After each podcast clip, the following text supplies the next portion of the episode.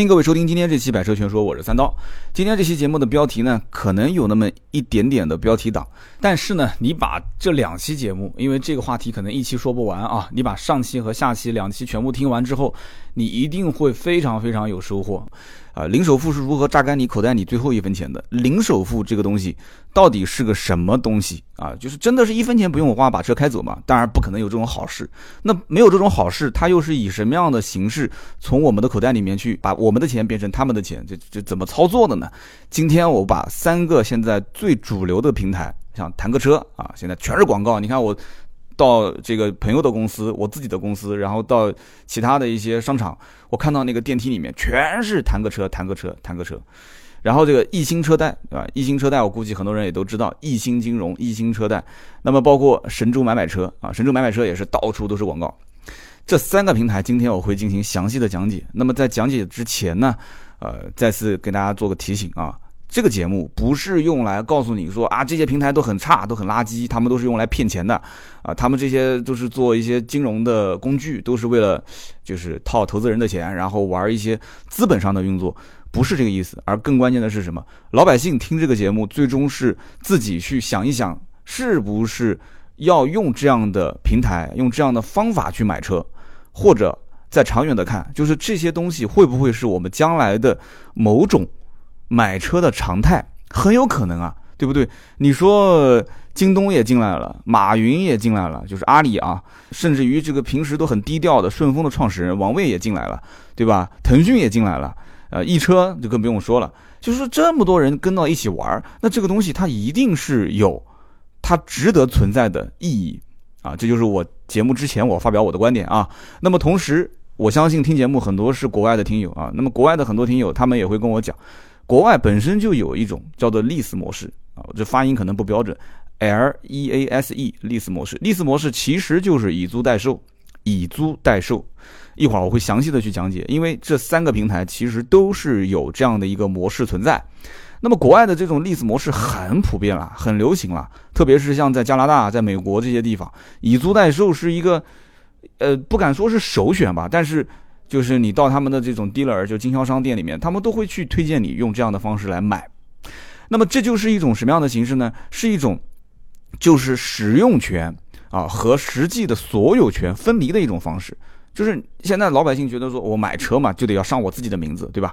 但是呢，使用权跟这个实际的所有权分离开之后，你其实再去算一下你的使用成本，这个各个国家的环境不同啊，税费不同。包括这个相关的驾驶的这种环境也不同，消费场景也不同，就是各种各种不同的这些价值，新车跟二手车的价值，包括人对于车辆的这种价值观都不一样，所以造成了这种以租代售的模式在中国其实目前是不流行的，而且很多老百姓是不待见的。那么在国外的这个这种以租代售的历史模式，跟国内包括我刚刚说的弹个车也好，一星车贷也好，神州买买车也好，还有一些区别是什么呢？就是国外的这种。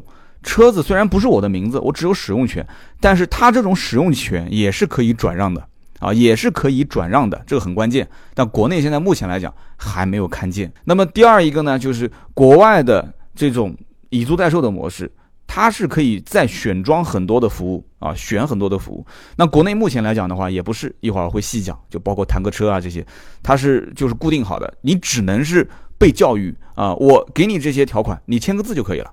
你要认可你就买，不认可的话那就拜拜，那就算了。那么这些东西呢，就是像不像国外？国外是，比方说你第一年是以租的形式来买，那么第一年的话，我公里数是不能超过两万公里，但是国外是可以再选啊，你再加点钱的话，那就是可以三万，可以五万，可以八万，可以十万啊。那么你也可以选另外一个套餐，就是可以售后服务。我到指定的合作的点，或者是我直营的这个售后服务的点，你买一个套餐，那么之后的一年甚至三年你不用管了啊。那这些服务套餐就打包一下。其实这种模式，我去年包括前年的节目里面，我都曾经说过，大家还记得吗？啊，我曾经提到过的一个东汇汽车，东汇汽车那个《人民的名义》里面好像有有植入这个广告吧，对吧？做的也很大啊。然后还有一个包括。台湾的合运租赁，老听友肯定听说过啊。台湾的合运租赁，应该是我最早，应该前年我就说过。台湾合运租赁，当时我在南京的时候，还在 4S 店，大概是在2011年前后，第一家合作的第一家就是找到的这个合作店，就是我们店找的就是我，所以这里面以租代售的形式，其实我还是相对来讲比较熟悉的。那么，嗯，国内现在除了我们刚刚讲什么谈个车啦、易星啊，包括神州买买车啊，还有一些甚至于做的比他还早。你比方说像什么车融汇，还有白龙马，只要有足够多的钱，都可以玩这个模式。这个模式其实并不是很复杂。但是早期呢，这些平台做这些业务，其实只是在某些城市啊，他们划几个重点城市去做，并不像现在的这些什么弹个车啊、神州买买车啊，或者是啊易星，就是那么多的广告在网上去砸，然后找一些名人去代言。那是什么原因呢？就主要以前这些平台是没有一些好的干爹啊，没有好的干爸爸在背后去支持。那么现在都很有钱了啊，就是包括这个弹个车是找薛之谦代言。那么包括一星找张一山代言，而且不是代言一星车贷，张一山仅仅是代言一星当中的开走吧，就这一个品类找了张一山，哇，这很强，因为开走吧是针对这个九八五和二幺幺高校的啊，最近不是高考嘛，就这些名校的这些。呃，大学生毕业要买第一辆车，就专门针对他做了一个服务，叫开走吧，一万块钱开走吧，找的是张一山，这超级有钱。神州嘛，王祖蓝，王祖蓝现在我都不知道带了多少年了，就什么都是王祖蓝代言啊，可以可以，相当有钱啊。白龙马都没听说过，我估计很多人。白龙马找的是陈楚生，陈楚生也可以了啊，也也不便宜。所以这种以租代售的模式，我可以非常确认的讲，二零一六年的下半年开始爆发，二零一七年是一个。稳步的去攻城略地，或者说是稳固自己的江山的一个一个一个年代，就是基本上二零一七年到年底，谁是最大的，谁是老二，然后谁跟谁合并，应该就已经能看得出了啊，看得出这里面的一些趋势了。那么互联网汽车金融这个话题，我曾经也说过，但是很多人觉得听不懂，说这个三刀啊，你我们又不是搞投资的，我们也不是想说在这方面说发大财，我们就是一个老百姓，我们就是想买车。这个互联网汽车金融，我不想懂那么多，我就要告你告诉我就这几个平台买车划不划算，这个很关键啊。这个里面呢，我先还是要跟你们把一个大的前提讲好，就是现在这些互联网的所谓的什么汽车金融啊，这些平台最大的问题点是什么？是缺少消费场景，就是因为你们都在问我说，哎，划不划算，划不划算，在问这个问题，所以说这些平台它其实啊，特别是以新车消费为主啊，就其实是什么？是用一个 A P P 啊。啊，不就被我们这些消费者当成工具去咨询，仅仅是用来咨询询价，然后呢去 4S 店下单，到 4S 店提车，所以它没有这样的消费场景，这是非常关键的一件事情。而且还有一个是什么？就是这些平台，因为一开始没有那么大，就像我刚刚前面提到的这些都没有。就没有很大的背景，没有一个好的干爹，所以呢，他手上就没有行业资源，没有行业资源，他就玩不转。什么行业资源呢？首先，你主机厂的关系有没有，对不对？汽车厂商不会发货给你，不可能给你采购一些内部的资源，那最终你就是成为了主机厂和经销商的一个获客的工具。那么好，那现在这几个平台啊，我们就是以弹个车、易星加上神州买买车开始，就去中心化。我现在有了行业资源，那么同时我也有了好的干爹，这三个平台都是有好干爹，甚至自己就是爹。你像神州买买车，他自己就是爹啊。那么这样的一个情况下，他就需要去玩一个，就是怎么去去中心化，去脱离开 4S 店经销商的这样的一种销售模式，而最终让客户是在我这里去成交。这是很关键的，我们就一个一个的开始说，好吧？那么首先就是说谈个车，谈个车其实是最典型的以租代售的模式。谈个车的广告是什么？谈个车广告就是啊，一成首付谈个车，哇，在上海的地铁、南京的各个楼宇都能看得见。那么这个一成首付谈个车到底是什么意思呢？其实就是我之前讲的，他把所有权和使用权去进行分离。最终实现你想开一个好车，或者说你想实现这个驾车的一个目的。谈个车的模式，我举个非常简单的例子，比方说一辆雅阁的二点零舒适版，官方报价十七万九千八，对吧？十七万九千八。那么什么叫一成首付呢？就是你只要给他一万七千九，一万七千九，相当于就是他告诉你这是首付，然后每个月月供三千三百九十八块钱，而且这是第一年，这一年你要如果说最终开的不满意了，你把车子还给他。那就拜拜结束了。那么结束的时候会怎样呢？就是首付这个一万七千九和你第一年的三千三百九十八块钱乘以十二个月，这两笔费用都没有了，就相当于这是你第一年的租赁的费用。啊，等会儿我再帮你去细算这里面划不划算啊？如果说你的信用不是特别好，因为它会审核信用，这些都是要审信用的。你信用不是特别好的话，你不可能做到百分之十的最少首付，你有可能是百分之二十啊，你有可能是百分之十三、十五、十七、十八，它最多是百分之二十啊。所以你如果是以上限，你信用不是特别好，百分之二十的话，那么你的首付就是三万五千九百块钱，你的月供就是一千八百九十八。有人说，哎，那我这月供还少了，你要搞清楚。你月供是少了，但是首付的门槛提高了将近两万块钱，啊，因为你刚刚如果是百分之十，你只要付一万七千九，这个模式现在最吸引人的是什么？就是那些手上没有什么钱，但是又想开一些相对好一点的车，你懂的啊，你懂的。所以这些人一万两万对他来讲，这个敏感度是非常非常高的。而其实谈个车这个所谓的用。首付这个词，我个人觉得是不认可的啊，我觉得是不认可的。神州买买车就没有用首付，其实这个也不能叫押金，这个应该是叫第一次付款，第一次支付款项。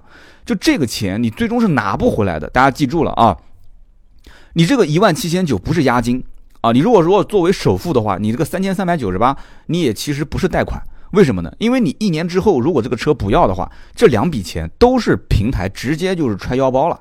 这个是很关键的一件事情，大家要搞清楚，不要被这个首付两个字所迷惑啊。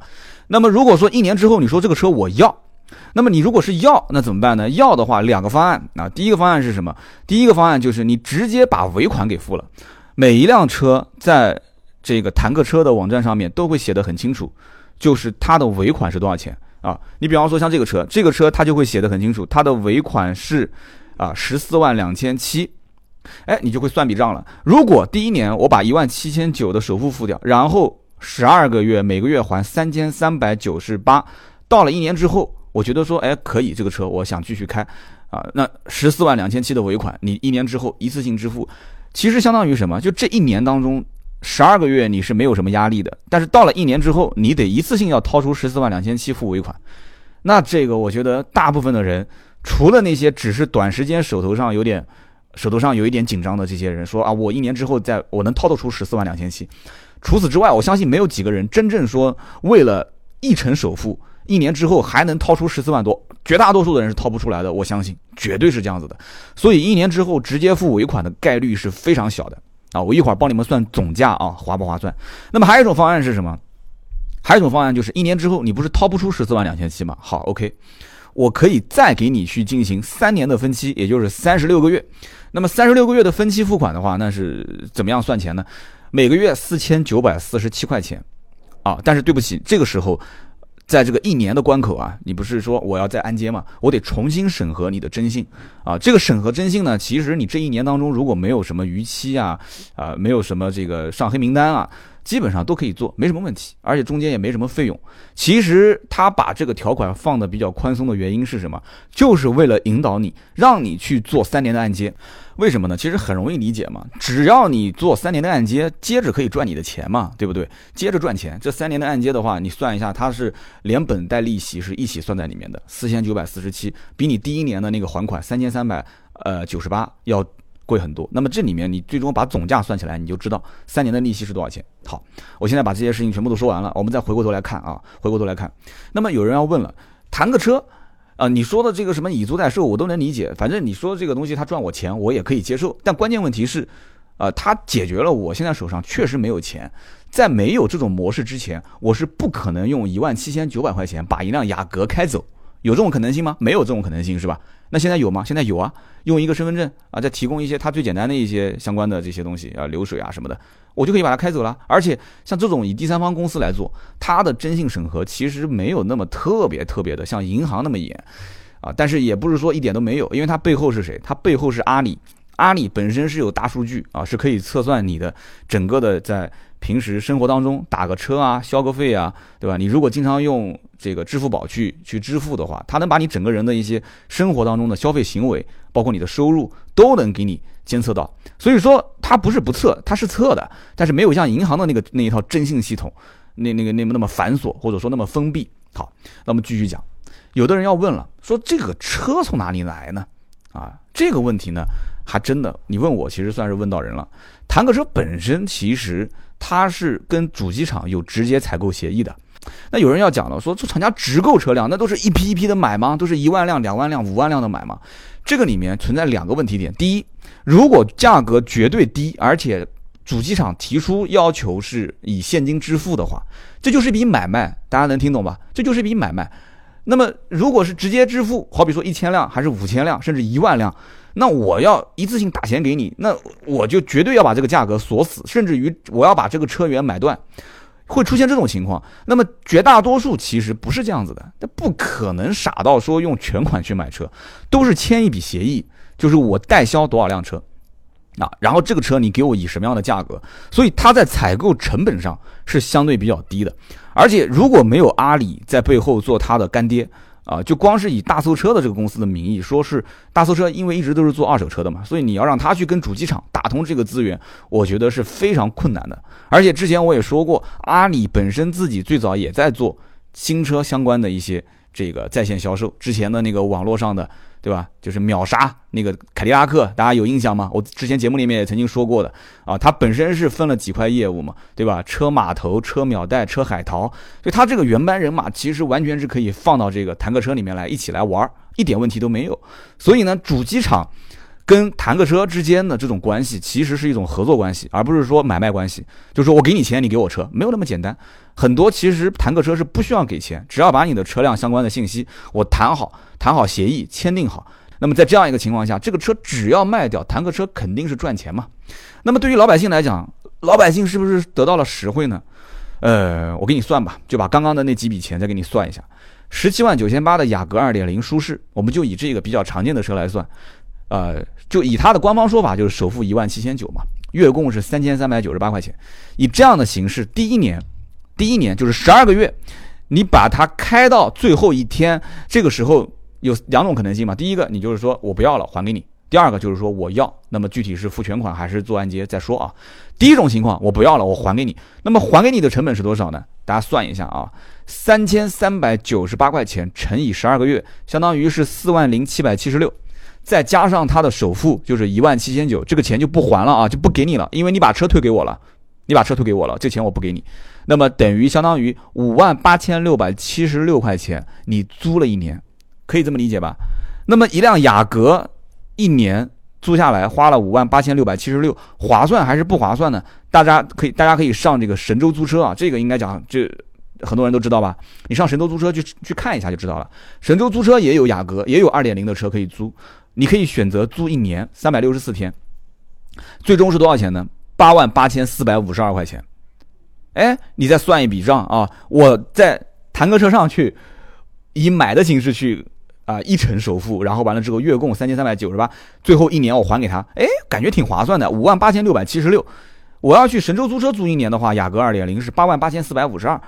相当于一个月租金是七千三百七十一，我这个的话一个月租金相当于才三千三百九十八块钱，我首付那个一万七千九不算啊，我每个月只要还三千三百多块钱，那很划算啊，相当于是他每个月租金的一半啊，对吧？总价来讲也是少了三万多块钱，但是你要记住，这个里面存在一个问题点，存在什么问题点呢？就是。那个租车里面相关的风险是人家给你买了保险了，有什么问题保险公司承担。你这个不是租车，你要搞清楚这个概念。也就是说，一年之后你要是去，你如果退不了的话，有没有想过这个问题？你如果退不了的话，那对不起，你要不你就是补这个车辆的损失。但我没有看到相关的合同啊，我个人是这么理解的，应该是补损失，因为我相信他不可能说你没有钱就强制让你买，这是不可能的吧？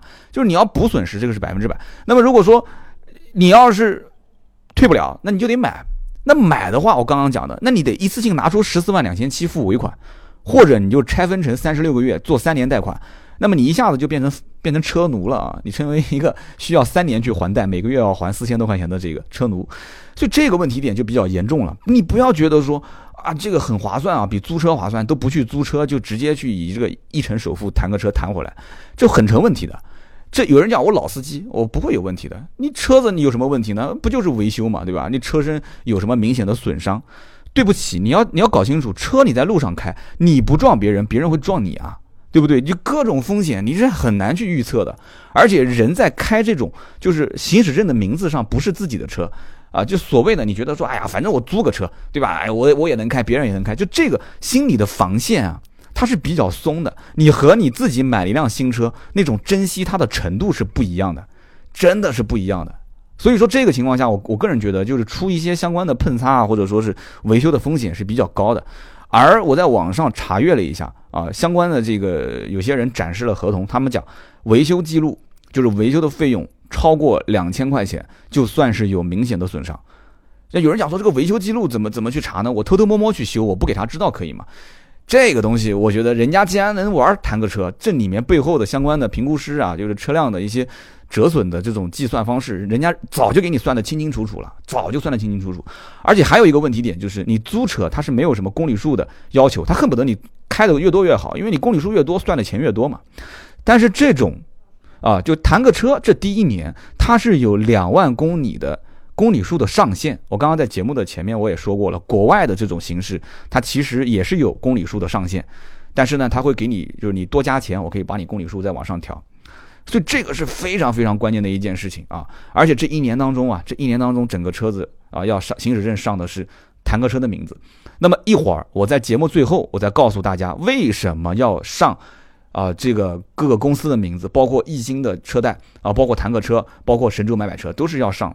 公司的名字为什么？我一会儿要说，这里面涉及到一个金融杠杆啊，涉及到一个平台方是想玩一个资金的游戏啊。不感兴趣的话，节目最后这一段你可以不用听啊。感兴趣的话，你可以听，我会给你讲个故事。那么这个一成首付一万七千九，加上月供三千三百九十八，提一辆雅阁，一年之后你还给他，我给你的定义是什么？就是你如果老老实实还给他，车子没有问题，这个比租车来讲的话还是划算的，还是划算的。啊，就是你至少这一年解决了你一个想开雅阁，你手上又没有钱的这个问题点，就五万八千六百七十六块钱，雅阁开了一年，你退还给他。但是呢，这里面还有一个费用，你不要忘了，就是你不管是以什么样的形式去提这个雅阁，你在提车当天啊，你是要交一个手续费的。他在网上啊是会非常明确的写给你，十五万的车价以下是交三千。啊，十五到二十五万交四千，你像这个雅阁十七万九千八，他就按四千算。那么二十五到三十五万的交五千，三十五万以上的交六千，这个钱交给谁呢？有人要问了，这里面就涉及到你在什么地方提车，这个很有意思啊。有人讲刚刚说车源的事情，我也说了，车源大部分是跟厂家主机厂直接采购。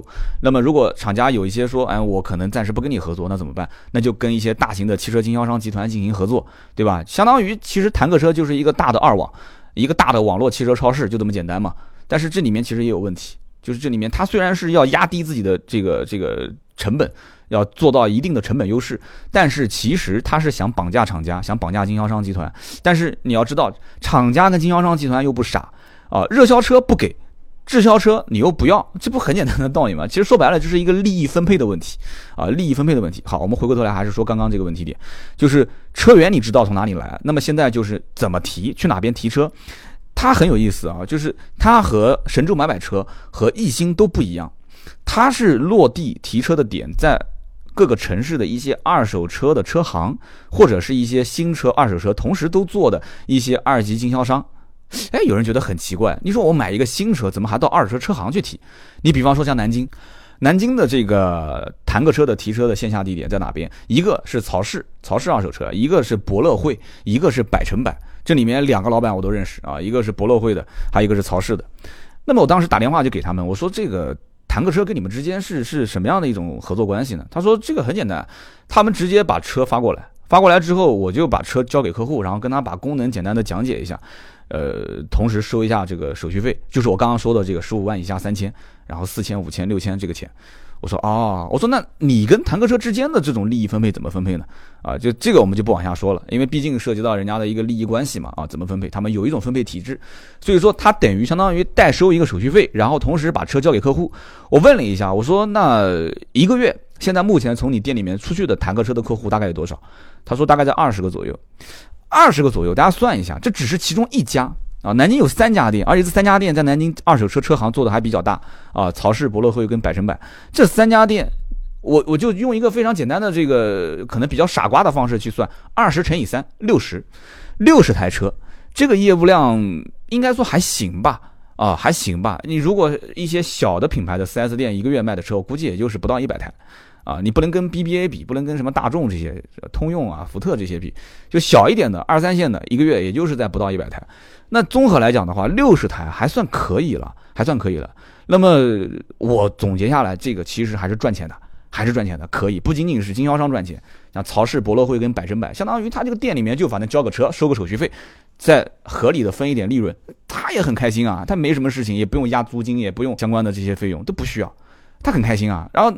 平台方更开心，一个月六十台车，对吧？一个月六十台车，而且这个每一台车，如果是像以刚刚我算的这个形式，租一年，你还给我，车子还是我的，名字还是我的，这一年我净赚。那么如果说这个车最终你选择把它买下来，我给你算一下啊，十七万九千八，现在市面上正常优惠，这个二点零舒适的雅阁打完折之后应该在十六万二左右，十六万二。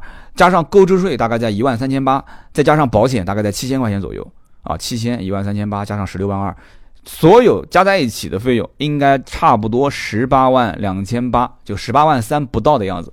这就是你全款去买一辆雅阁，现在啊当下十八万三左右去买这个车，就不含什么所谓的强制日系品牌强制买装潢这些，像雅阁这种车还好，不是特别多。最多也就可能几千块钱吧，而且我说的这个保险七千是车损三责不计免赔都有，但是据我了解，谈个车是不给你买不计免赔的，而且三责险买的是比较少啊，你如果需要增加的话，那你就再加钱。那么好，我们把两笔账算的算在一起对比啊，就是说你如果现在当下你自己到 4S 店买这个车，那么最终你的费用是十八万两千八百四十六，十八万三左右。那么一年之后，你如果把这一笔尾款还上，再加上你第一年啊，就是你一成首付以及每个月的还款的总金额一起。是五万八千六百七十六，对吧？五万八千六百七十六加上十四万两千七，最终等于二十万一千三百七十六。也就是说，一年之后你还上尾款，你比当年去买这个雅阁，你多了两万多块钱，多了两万多。有人会说，愿意多这两万多，在一年之后，眼睛盯着自己手上这一辆已经变成二手车的雅阁，然后你会花这么多钱去买吗？几乎我觉得是不会有人愿意的。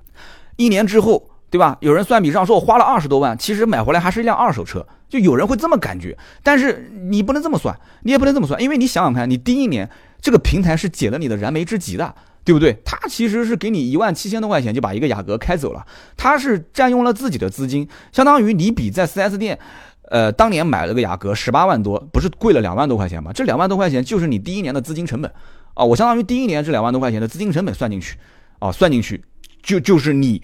第一年的实际的这个费用，你如果尾款把它还掉的话，大家还记得我刚刚给你们算那个，就是如果租一辆雅阁啊，和这个在坦克车上一年之后你还给他的费用嘛？有没有有没有记得？就是刚刚我算的那笔钱，那笔钱当中租的费用和还的这个一年的费用中间差了两万多块钱，不就和这个差了两万多块钱差不多吗？是不是？这就是一个资金的费用。换句话讲，就是平台其实也是在赌，他也是在赌。就是我这一年最终收回来是五万八千六百七十六。你要如果把车还给我的话，那么你你去神州租车租一辆是八万八千四百五十二，不差了两万多块钱吗？那这两万多块钱是我的资金成本。如果你真还给我，那我就认了，对吧？我也不亏。那如果你没还给我，你全款付了，赚，绝对是赚啊。那么如果说你要是再做个贷款，那就赚翻掉了啊！所以大概就是这么一个情况。谈个车，我觉得我说的已经算是啊比较清楚了。但是我个人觉得啊，我猜测就是这个支付尾款啊，因为大家都觉得这个尾款支付是你一口价，你说还十四万两千七，我就得给你十四万两千七，凭什么？对不对？买个衣服还能还价呢，买个车就更不用说了。所以我个人觉得，一年之后的这个十四万两千七的尾款应该是有弹性的。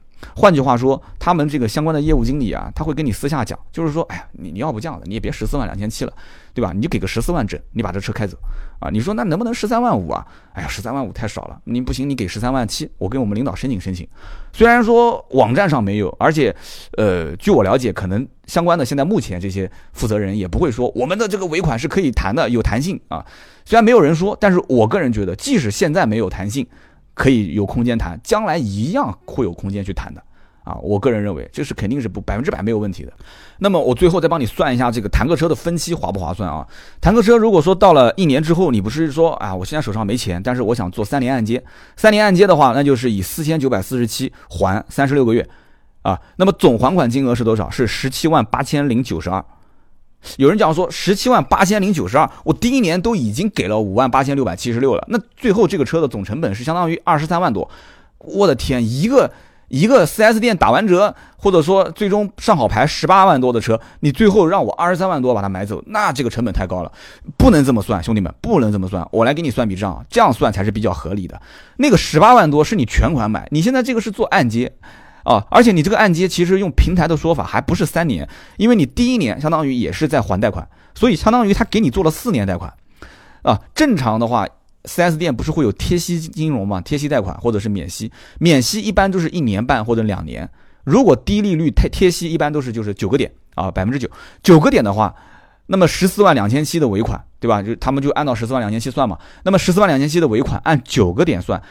真正你的利息成本是一万两千八百四十三，就是一万多块钱，三年啊，三年的利息成本。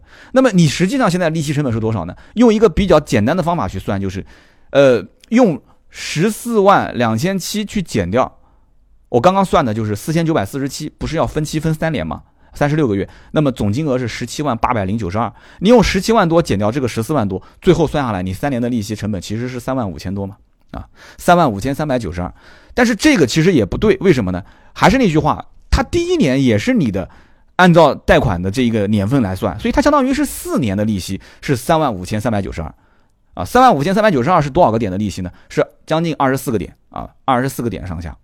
所以有人讲说，哇，那这个有点贵啊，这个有点贵。其实我觉得啊，你要按照四年的利息算的话，贵是贵那么一点，但是其实你要在 4S 店做。贴息金融那肯定比它划算，但是如果不做贴息金融，现在银行正常是没有四年贷款的，这是打了一个空白市场。